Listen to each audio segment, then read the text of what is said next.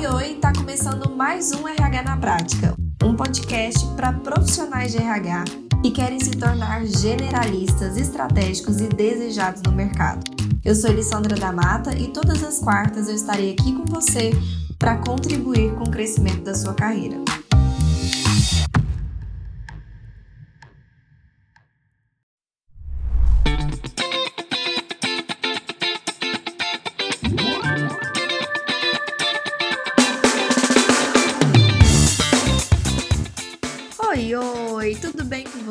Seja muito bem-vindo e bem-vinda a mais uma RH Class. Esses nossos encontros aqui, sempre importantíssimos para a gente trazer um tema de relevância aí da nossa área de RH para subir o seu nível como profissional. Eu sou Elissandra da Mata, sou fundadora do Instituto RH na Prática e também da RHP Consultoria, e aqui nós ensinamos profissionais de RH a implantarem todos os subsistemas com base na metodologia mais atual do mercado. Então, se você se interessa por assuntos como esse, se você quer ver mais aulas, mais vídeos como esse, é só você já aproveitar e se inscrever aqui no nosso canal, já ativa o sininho para que você seja notificado sempre que tiver vídeo novo, combinado?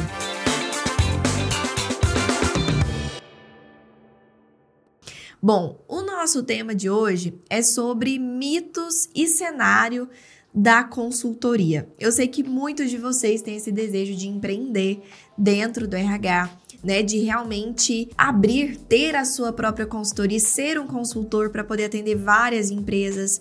Então, Dito isso, né, tendo isso em mente, é muito relevante a gente estar tá falando sobre esse tema, principalmente nessa época do ano, se a gente for parar para pensar, que é uma época muito de planejamento.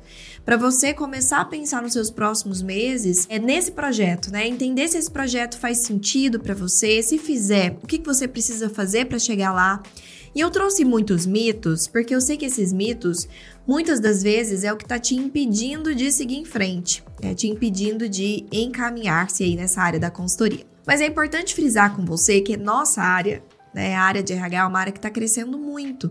Então, a, todo ano a gente tem um crescimento exponencial, a gente tem um crescimento muito relevante da valorização da nossa área de RH. Sei que muitos de vocês podem estar tá pensando, ah, Elis, mas ainda não está no ideal ainda não está no ideal, principalmente se tratando do RH interno, né? Aquele profissional que trabalha ali como CLT, que está dentro das empresas. Acredito que a gente tem evoluído, mas sim, ainda falta aí um caminho para a gente percorrer. Estamos nele, né? Se Deus quiser, vamos chegar lá muito em breve. Mas quando a gente fala de um cenário de consultoria, isso está mais avançado, né? Sempre está um pouco à frente do RH interno e vocês vão entender por quê. E esse, essa é uma área que está crescendo demais, é uma das áreas que mais cresce no país, né? Nossa área de recursos humanos, porque praticamente todas as empresas, né, ou profissionais do mercado já tiveram ou vão ter em algum momento contato com a nossa área e vão perceber o quanto essa área de gestão de pessoas é relevante para a empresa de uma maneira geral. Então, não é mais algo que de fato é facultativo, é obrigatório, né? E é aqui que a gente entra. Então, a área de RH está em constante crescimento, as empresas precisam sim de equipes mais eficientes, de melhor clima organizacional, cada vez mais precisam das pessoas muito melhor é, integradas nas suas funções, no planejamento estratégico da empresa, para a empresa poder crescer mais. Né? Então, esse é um ponto importante. qual que é a importância, então?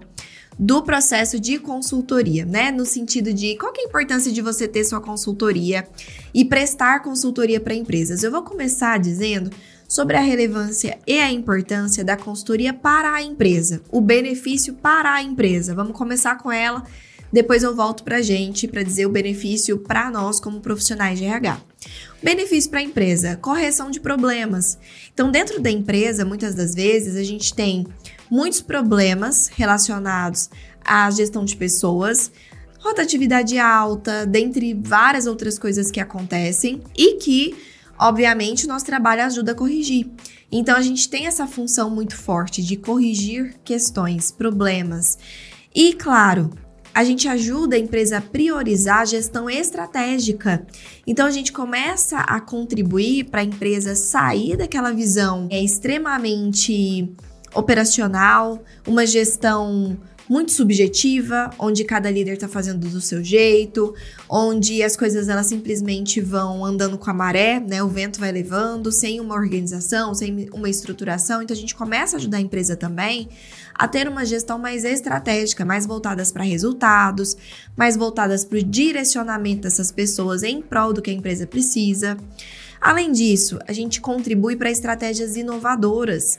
Né? A gente permite que as pessoas elas se desenvolvam a ponto de chegar a, a, a uma situação, a um momento, a um movimento de poder trazer ideias inovadoras para a empresa, né? De poder contribuir de uma forma muito maior em um nível muito mais alto do que hoje acontece, talvez sem gestão de pessoas instalada. Redução de custos e como, né? Nosso trabalho impacta diretamente na redução de custos. Se a gente for parar para pensar, uma estratégia bem feita de recrutamento e seleção, a gente diminui custos de rotatividade, né? Custos de contratação de pessoas, rescisão, retrabalho no seu trabalho, retrabalho de quem treinou, enfim, tantos prejuízos financeiros, né, que trazem a falta da clareza da gestão de pessoas.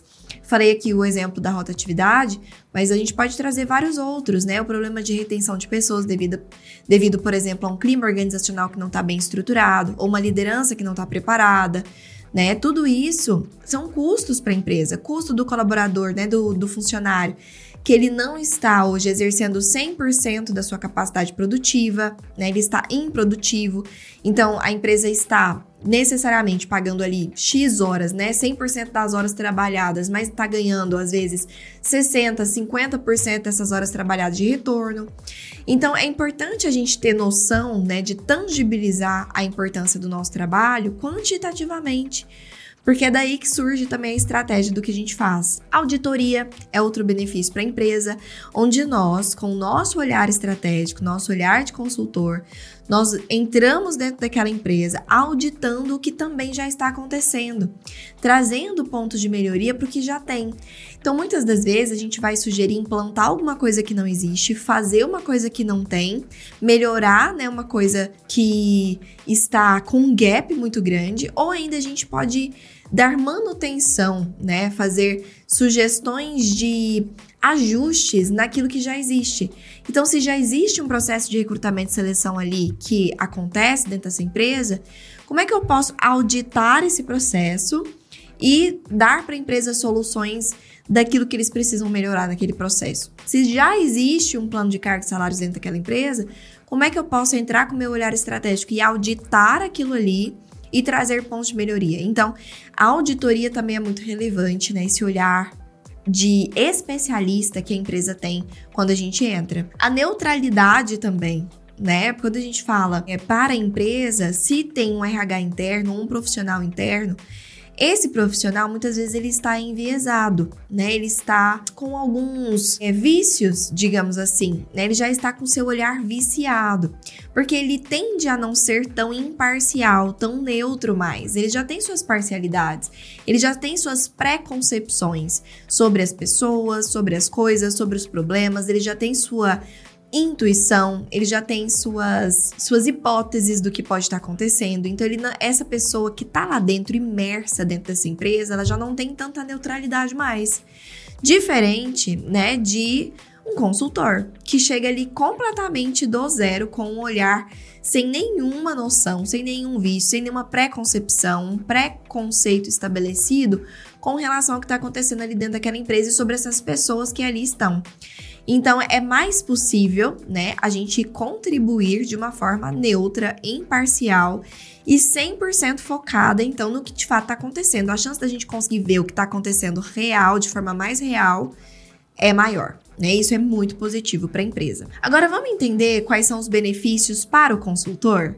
Porque é muito bacana, né? A empresa ganhando, obviamente a gente ganha também com visibilidade, com uh, valorização, mas tem algumas coisas específicas de benefícios para nós, né, que eu quero comentar aqui com você, que deve ser o que você está buscando hoje, muito provavelmente. Bom, vamos falar então dos benefícios para nós. Primeiro, a gente costuma ter como consultor uma voz mais ativa dentro da empresa. Porque para para pensar aqui comigo, se a empresa contratou um consultor, ela contratou esse consultor para que esse consultor dê pitaco, vocês concordam? Porque senão ela não contrataria um consultor. Ela está contratando alguém justamente que vai chegar com uma fala, uma visão que ela vai ouvir. Senão, ela não contrataria um consultor. Então, a verdade é que a própria, o próprio cenário de contratação de um consultor já nos coloca em, uma, em, uma, em um cenário positivo, já nos coloca em um cenário confortável, que é a gente tem espaço para falar o que a gente realmente acha, o que a gente pensa, o que a gente está vendo, o que a gente está constatando. Então a gente tem uma abertura maior para contribuir, para né, expor um problema, para trazer uma solução. Então, esse espaço ativo da nossa voz, da nossa comunicação, é uma coisa que muitas das vezes, como RH interno, a gente sente falta. Muitas das vezes, como RH interno, a gente não tem toda essa abertura. Mas por quê? Porque entende-se, né, na, no subconceito, num preconceito estabelecido dessa empresa, que quem tá ali já tem suas funções pré-estabelecidas para fazer e que o contrato de fora tá vindo para contribuir com o olhar de fora. Então a gente tende a ter esse espaço maior quando a gente está vindo de fora. Outro benefício é que o consultor pode fazer da forma que ele acredita ser melhor. Eita, que essa aqui também é uma grande oportunidade, né? Quando a gente está dentro da empresa, como RH interno, como um profissional interno, a gente tende a ficar muito preso ao que ao jeito que a empresa quer que a gente faça né? Então, quando a gente tenta trazer uma forma diferente de fazer um processo seletivo, uma forma diferente de fazer um parecer de um candidato, uma forma diferente de treinar as pessoas, uma forma diferente de avaliar as pessoas do que já está sendo feito, é, a gente costuma encontrar mais barreiras para essas mudanças do que quando a gente está vindo de fora. Porque quando a gente está vindo de fora, quem é o especialista nesse trabalho? Você? Eu, nós somos os especialistas.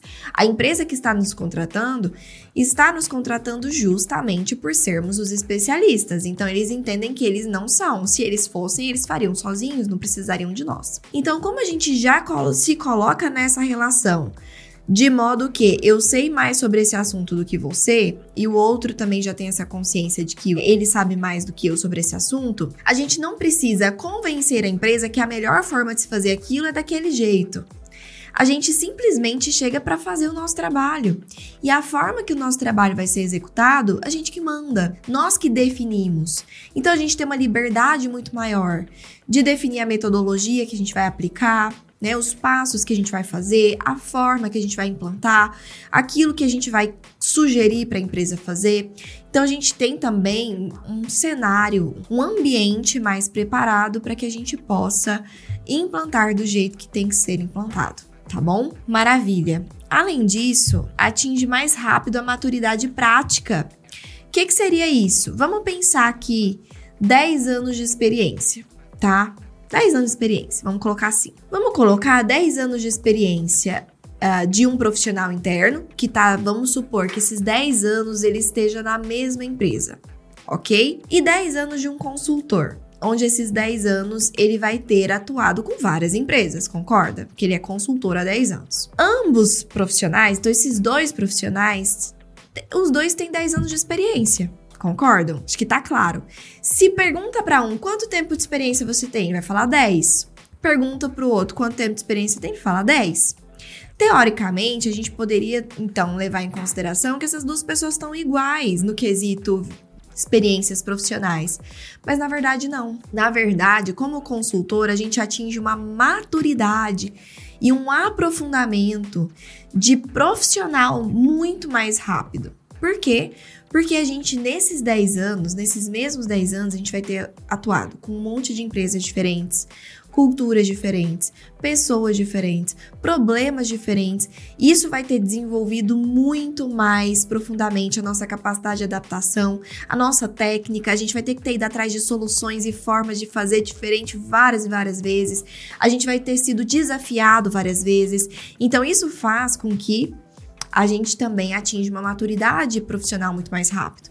Então, para às vezes se equivaler a 10 anos de experiência, a gente não precisa de 3 anos de experiência dentro de uma consultoria, né, como consultor, para atingir essa maturidade que às vezes um profissional de 10 anos de experiência de mercado interno hoje tem.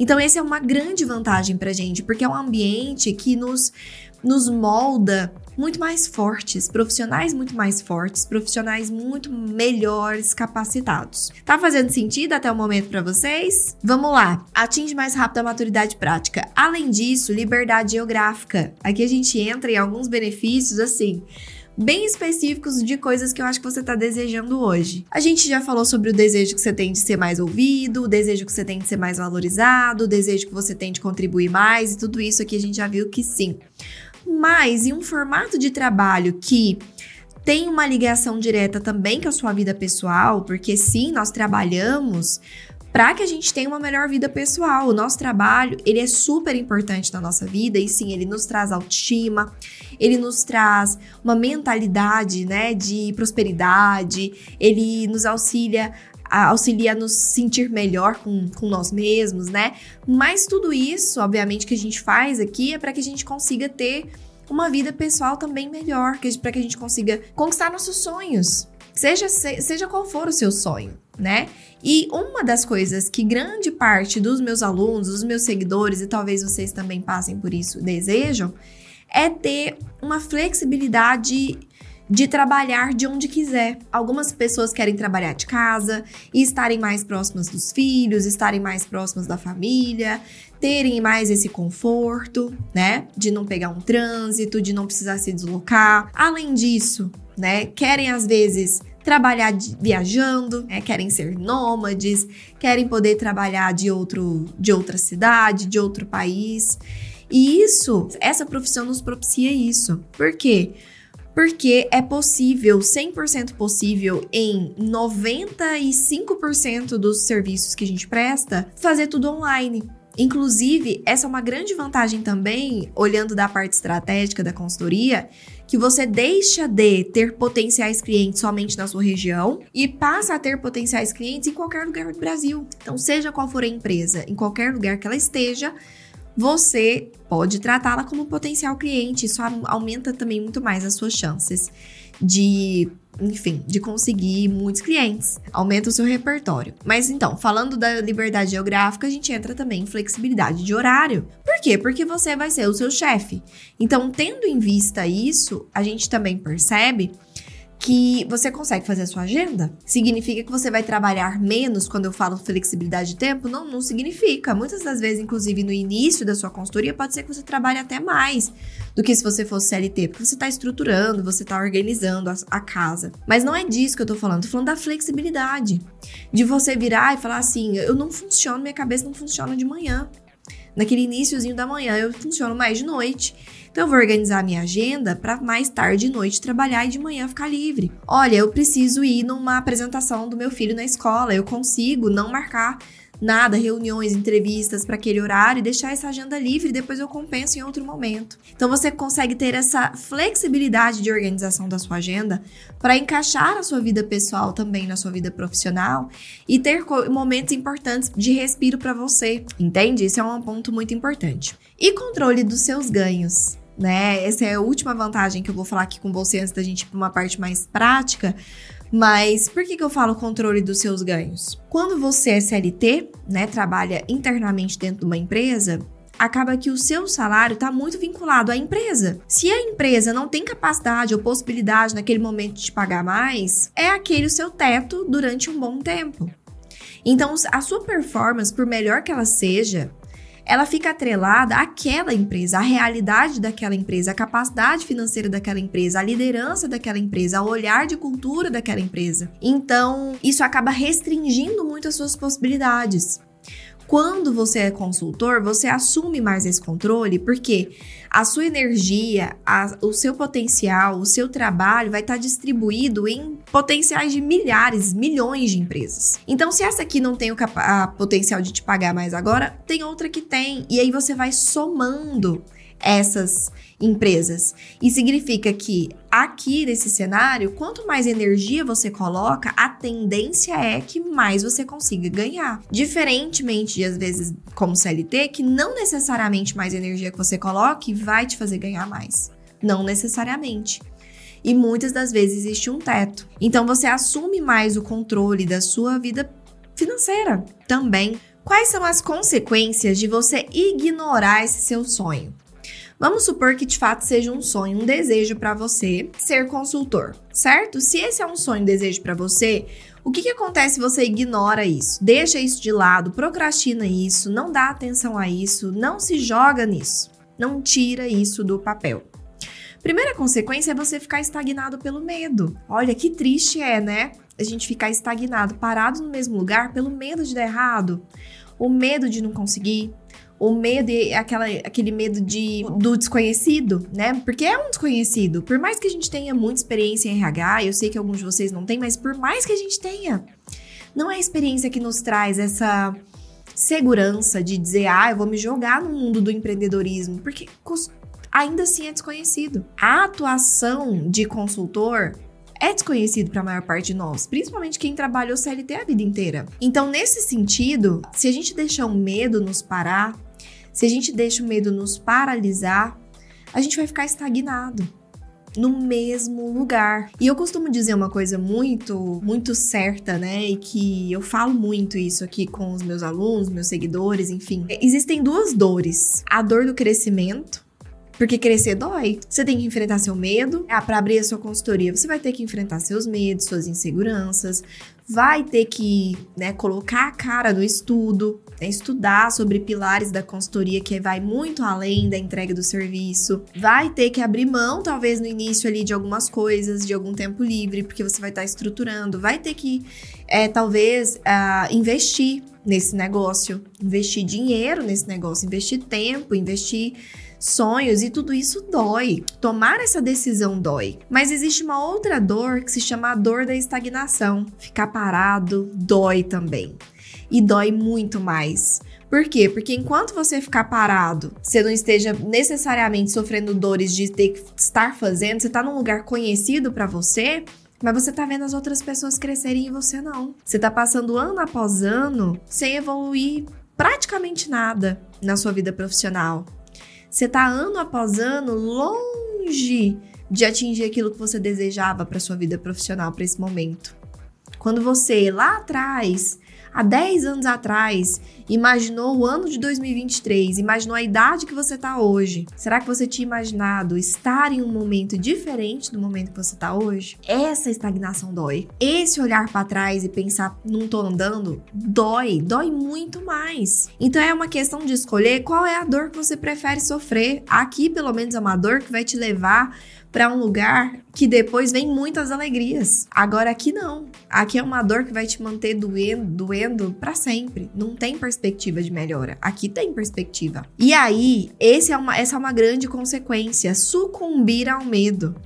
Outra consequência é deixar a insegurança te dominar. Sabe a insegurança técnica? Eu tenho vários alunos que falam assim, Elise, eu comecei minha consultoria, mas ainda não tive coragem de vender nada. Por quê? Né? Eu pergunto por que você não teve coragem de vender nada? Ah, ainda não comecei a parte de prospecção, porque eu fiquei com receio de fechar. Eu me sabotei de não prospectar porque eu fiquei pensando, e se eu fechar? É a insegurança técnica, a insegurança de será que eu vou conseguir fazer o, o melhor para o meu cliente? Será que eu vou conseguir implantar? Será que eu vou conseguir prestar esse serviço? E se você se sabota dessa forma, você está deixando a insegurança te dominar. E existem, obviamente, muitas formas e ferramentas e caminhos para você ir atrás de ter segurança para aplicar. Por que não ir para esse caminho ao invés de se sabotar? Outra consequência é ficar à mercê do mercado. Se você não realiza esses seus sonhos, você não vai atrás de realmente tirar sua consultoria do papel, você está à mercê do mercado e você vai viver à mercê de uma única empresa, das empresas te contratarem ou não, te demitir, te contratam do jeito que elas querem no momento que elas querem, te, te demitem do jeito que elas querem no momento que elas querem,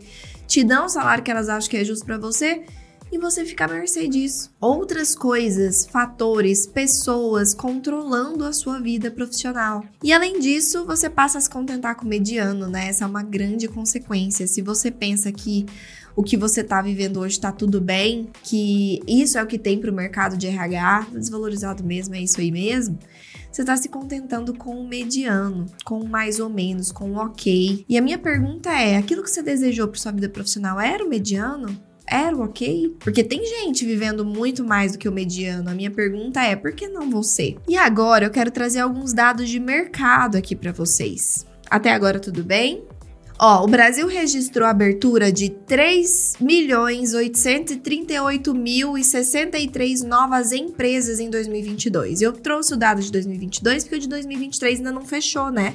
O dado do ano, porque o ano ainda não finalizou. Mas já dá pra gente ter uma noção aqui. 3.838.063 novas empresas. Novas. Então, a gente fechou 2022 com a somatória de 20 milhões. 20 milhões 191.290 empresas ativas. Esse ano, obviamente, deve ter aumentado, porque novas empresas com certeza surgiram mas o que eu quero te dizer é só para você ter uma noção que todas essas 20, mais de 20 milhões de empresas são seus potenciais clientes. Já imaginou? Olha a quantidade de empresa precisando do nosso trabalho. Olha esse mercado, essa demanda que existe. E você às vezes está focado só na sua região. E você às vezes está com um olhar assim, ó, mais míope. Além disso, saiu uma pesquisa na no, no G1 de carreira dizendo, ó, essa carreira pode pagar até um milhão por ano e tem vagas. Essa é a manchete ali. A carreira de consultor paga bem e está relativamente imune à crise. Essa é a pesquisa. Uma pesquisa que diz que mais ou menos um milhão por ano é a receita que está sendo gerada em média pelas consultorias. Isso mostra que tem gente pagando por consultoria por aí. Tem empresa que tá pagando por consultoria por aí, pagando bem. Segundo os dados do Instituto Brasileiro de Consultoria Organizacional, nos últimos 40 anos, o mercado global de consultoria cresceu a ponto de se tornar uma indústria multi-bi multibilionária. Bilionária, não é milionária, não. A indústria não só cresceu em tamanho, atingindo aí, né, essa estatura de alcance global, mas também passou por vários ciclos de profissionalização. Cada ano que passa,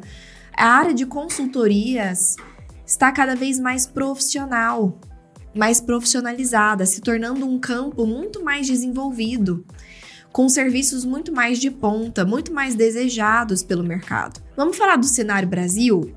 De acordo ainda com o Instituto Brasileiro de Consultorias Organizacionais, o negócio de consultoria no Brasil se expande a taxas bem superiores às apresentadas em países mais desenvolvidos do que o Brasil. Então, o Brasil tem crescido muito fortemente nessa área de contratação de consultoria. Hoje, o Brasil é reconhecidamente o maior mercado de consultoria da América Latina e responde, a, responde por quase 75% do faturamento da América Latina inteira em quesito de consultoria. E isso que a gente está falando de um mercado onde a maior parte dessas 20 milhões de empresas, dessas mais de 20 milhões de empresas, ainda não sabem como o RH pode ajudar elas, como a consultoria de RH pode ajudar elas. Então a gente está falando de um grande mercado desse ainda inexplorado, que só está esperando um consultor bem capacitado e bem formado para dizer, empresa, sabe o que você está perdendo aqui de não ter esse serviço? Olha como eu posso te ajudar. De acordo com pesquisas, 500 mil reais por ano é o faturamento médio de um negócio de consultoria no Brasil.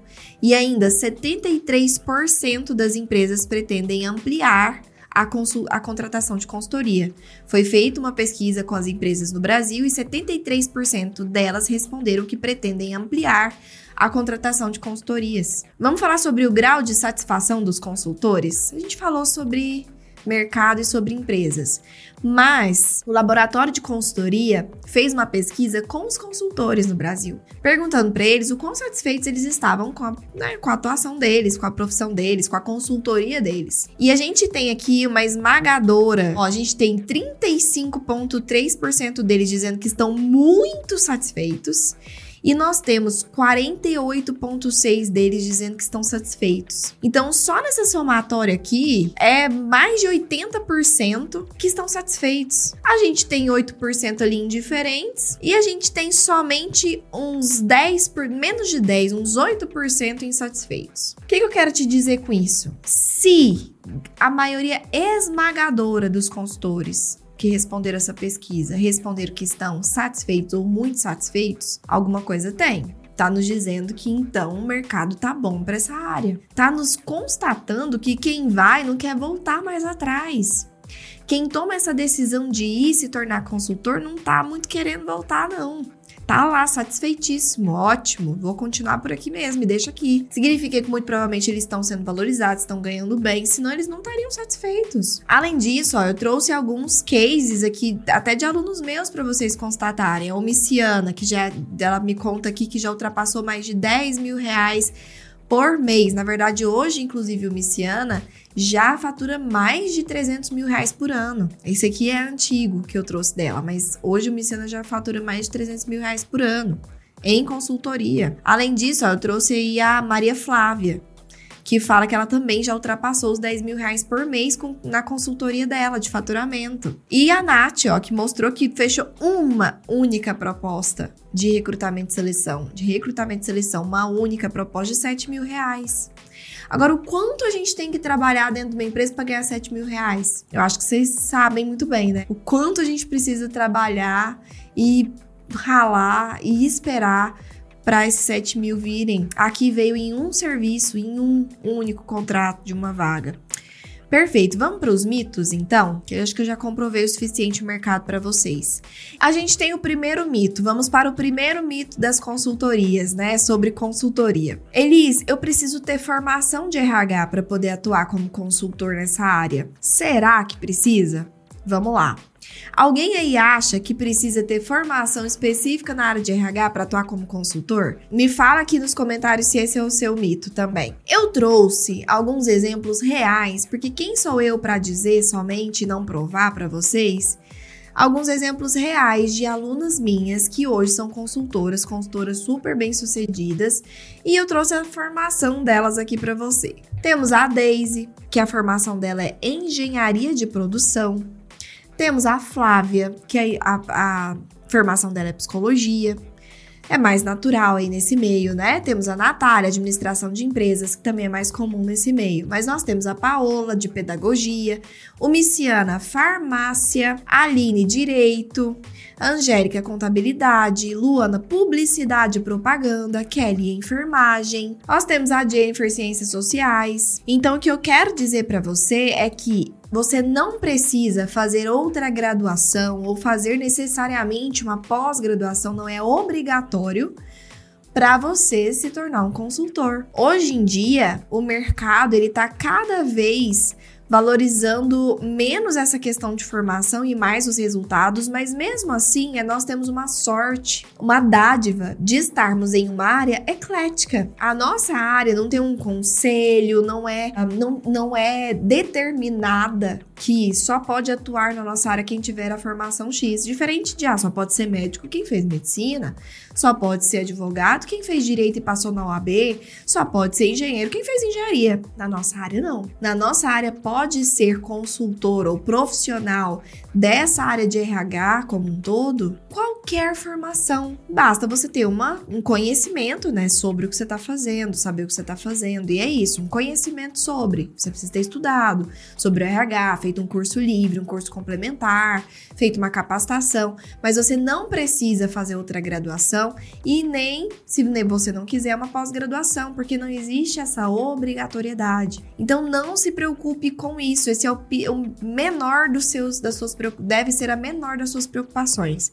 Então, seja qual for a sua graduação e mesmo que você esteja começando do zero. E é aí que a gente entra na pro, no próximo mito. Elisa, eu preciso ter experiência na área para ser consultor. Peguei vários de vocês aqui agora. Me contem aqui se alguém tava com essa objeção, com essa dúvida de que precisa ter experiência para ser consultor. Porque eu sei, eu sei, porque a. Hum.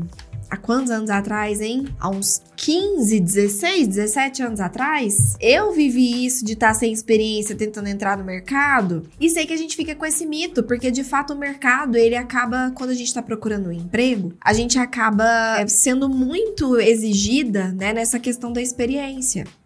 E aí a gente acaba absorvendo isso como uma verdade absoluta de que para atuar eu preciso de experiência. Só que vamos lá, vamos começar inclusive por essa lógica. Nós temos essa lógica construída na nossa mente ao longo da nossa vida. Por quê? Porque de fato nós somos normalmente direcionados dentro do mercado enfim, a procurar um emprego CLT. É o que a gente normalmente faz para começar, né, nossa vida profissional. E aí, o que que acontece? A gente começa, a gente faz às vezes uma graduação, a gente faz um curso e a gente começa a procurar um emprego na área. Na área de RH ou na área que seja, na sua área. E aí chegou lá, você enviando currículo, fazendo entrevista e sempre esbarrava na questão da experiência. Ah, a empresa precisa de alguém com experiência. Ah, você não tem experiência. Ah, eu não tenho experiência. A vaga exige, exige experiência. E o que, que a gente vai é, assimilando com tudo isso? Que sem experiência, parece que a gente não tem oportunidades, né? A pessoa sem experiência não tem oportunidades. O mercado não deseja quem não tem experiência. A gente começa a absorver isso como a verdade absoluta. E acontece que se a gente for parar para pensar, é, no mercado CLT, de fato a experiência é muito valorizada. De fato, é, ela é muitas das vezes exigida. E aí, a gente vai entender mais dessa relação colocando aqui quais são os os envolvidos nessa relação. Então a gente tem a empresa que dentro deste cenário ela está contratando, então ela está contratando um colaborador, um funcionário para trabalhar ali com ela ok? E nós temos do outro lado alguém que está procurando um emprego, certo? Alguém que está querendo um salário fixo, alguém que está querendo benefício, alguém que está querendo um ambiente para atuar, para aprender, enfim. Dentro desse sentido, qual é a, o pensamento de quem está contratando? Poxa, se eu contratar alguém sem experiência, esse alguém vai me dar mais trabalho. Por quê? Porque eu vou precisar treinar essa pessoa do absoluto zero. Eu vou precisar despender alguém do meu time para treinar. Eu vou precisar esperar com que essa pessoa aprenda. Eu vou precisar esperar para ver se ela vai aprender, se ela vai conseguir colocar em prática. Eu tenho que esperar até ela começar a produzir de fato para depois eu conseguir avaliar. Para a empresa, o que, que ela pensa? Muito mais simples eu pegar alguém que já tem um determinado nível de conhecimento e experiência para me, me poupar todo esse movimento. Para a empresa é isso que ela pensa. Porque ela tem consciência clara de que ela que vai ter que treinar, ela que vai ter que despender a energia dela para aquilo. Aqui a gente não tá julgando se isso é certo ou errado, eu não concordo, né? Que acho que as empresas, obviamente, têm que dar, é, têm que dar encargos júniores, encargos iniciantes, encargos de estágio, oportunidade para quem não tem experiência. Não tô entrando nisso. Tô entrando de como é a nossa mentalidade a construção da nossa mentalidade porque o mercado tende a ser dessa forma. Agora, em uma contratação de consultoria, ok? Uma contratação de consultor. Eu estou contratando alguém que eu já julgo ter conhecimento. Por quê? Porque eu estou contratando um consultor. Se eu estou contratando um consultor, você já se posicionou para essa empresa como consultor.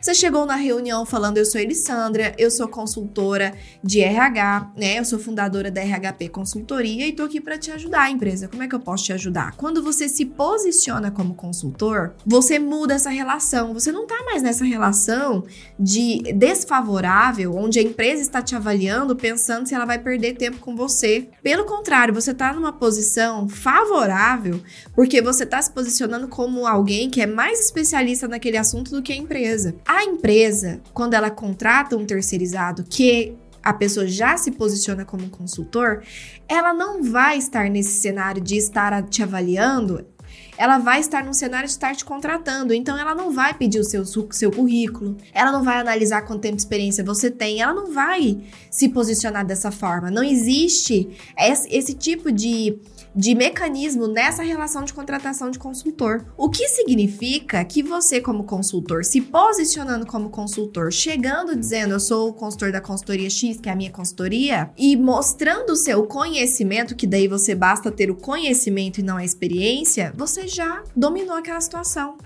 A empresa Acho que nenhum cliente meu nunca perguntou nem qual era meu curso de graduação, não sabe nem o que, que eu sou formada, nem se eu sou formada. Basicamente, não é isso que as empresas olham ao contratar uma consultoria, e sim o resultado resultado que você é capaz de gerar, o seu conhecimento, a forma que você se comunica, a forma, a forma que você se posiciona, os clientes que você já teve, os resultados que você é capaz de gerar, a metodologia que você domina, é isso que vai importar para a empresa, a sua capacidade de gerar resultado. Perfeito? Então, não, não precisa você ter experiência para atuar como consultor, você precisa do conhecimento. Outro mito é: preciso sair do meu emprego atual, né, Elis? Eu preciso fazer essa transição brusca, eu preciso pedir demissão para me tornar consultor. E não necessariamente, você pode começar conciliando. Eu tenho aqui até um depoimento da Tamires que diz o seguinte: Olá, sou de Arcos, Minas Gerais, e atualmente eu tiro na faixa de 6 mil reais por mês e eu trabalho somente 3 a 4 horas por dia e tenho tido muita procura. 3 horinhas no dia. A chega do trabalho dela à noite, pega ali um mutirãozinho de umas três horinhas, tá tirando 6 mil reais por mês. No tempo livre dela. Um sábado, entende? O que, que eu quero dizer para você? Que é possível conciliar. Eu mesma comecei conciliando. E no meu primeiro mês conciliando, eu já consegui tirar R$ 10.636,24. Trouxe até aqui bem exato que eu peguei as notas fiscais da, lá da época para constatar. Então, conciliando, eu já ganhei mais do que eu ganhava da minha CLT na época. Então, você pode começar conciliando até para você ter essa segurança de fazer essa transição, não é um problema. Então, cuidado para não pensar ah, eu não vou começar porque para começar eu preciso desse cenário idealizado na sua cabeça. Não, começa logo, começa agora. E por último, mas não menos importante, na verdade, penúltima, penúltimo mito é que demora muito para ter resultado. Ah, Iris, eu vou demorar anos para ter resultado como consultor.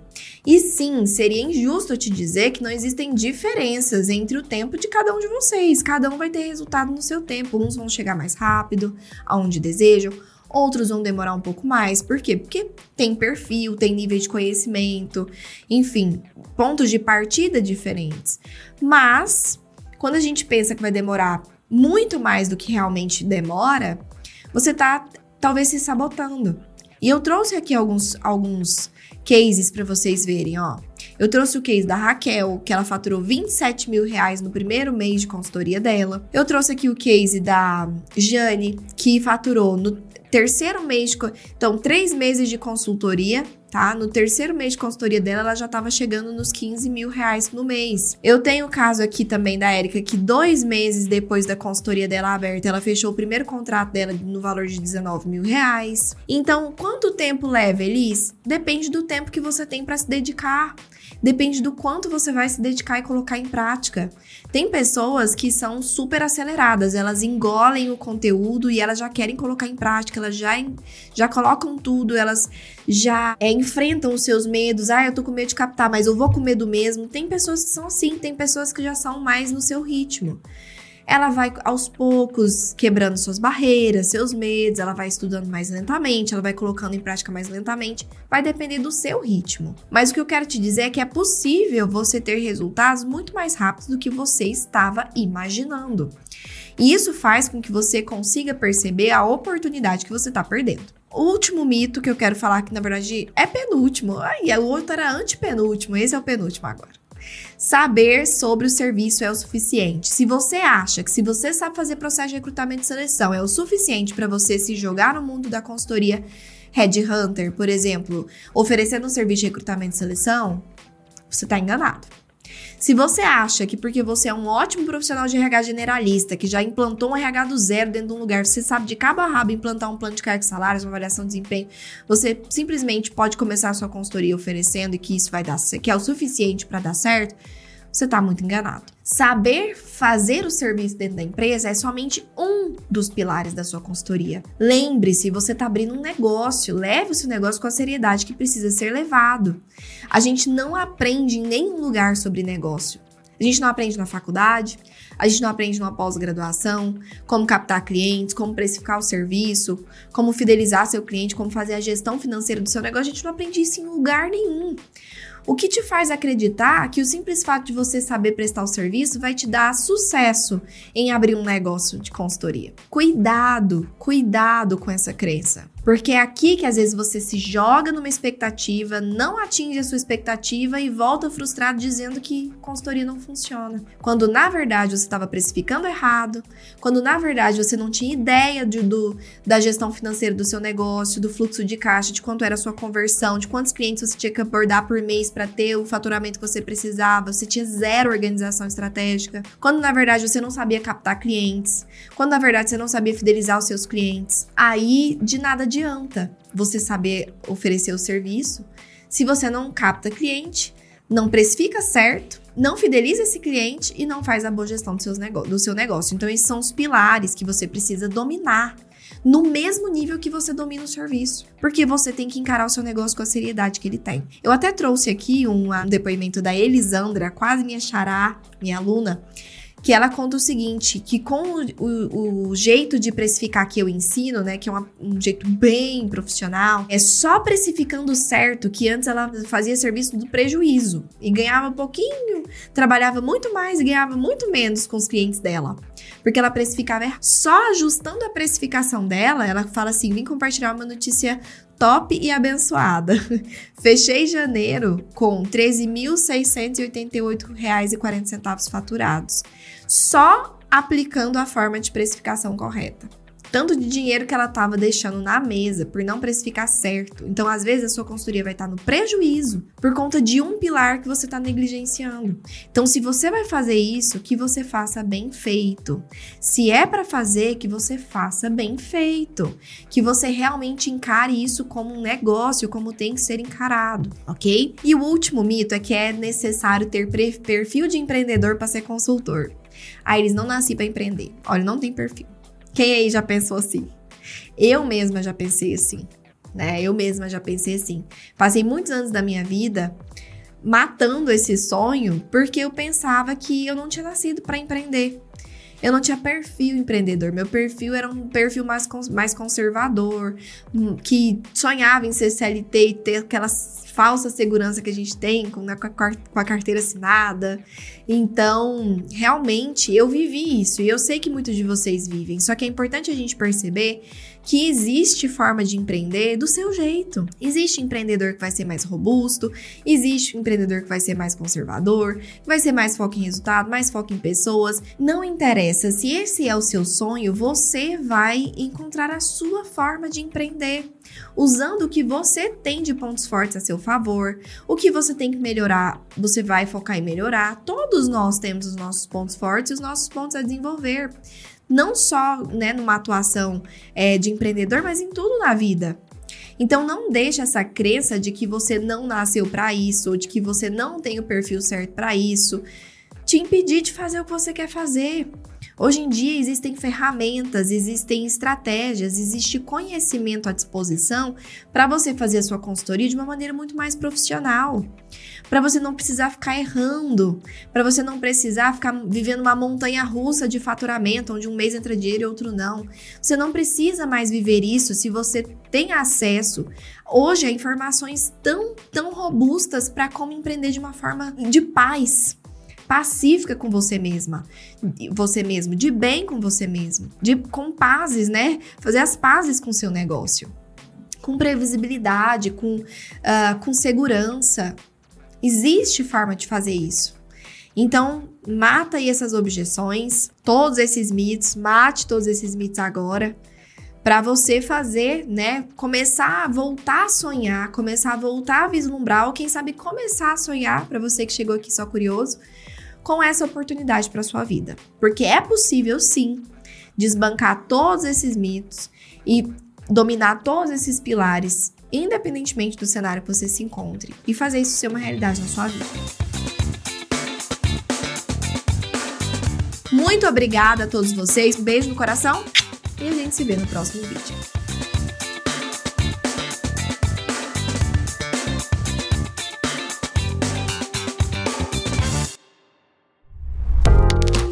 Gostou do episódio de hoje? Então, compartilhe com nossos colegas de profissão e se una a mim na missão de propagar o RH estratégico. Eu também vou adorar me conectar com você por outras redes. Me adiciona nas redes sociais pelo Instagram, arroba e também pelo LinkedIn e YouTube. Um beijo e até a próxima quarta!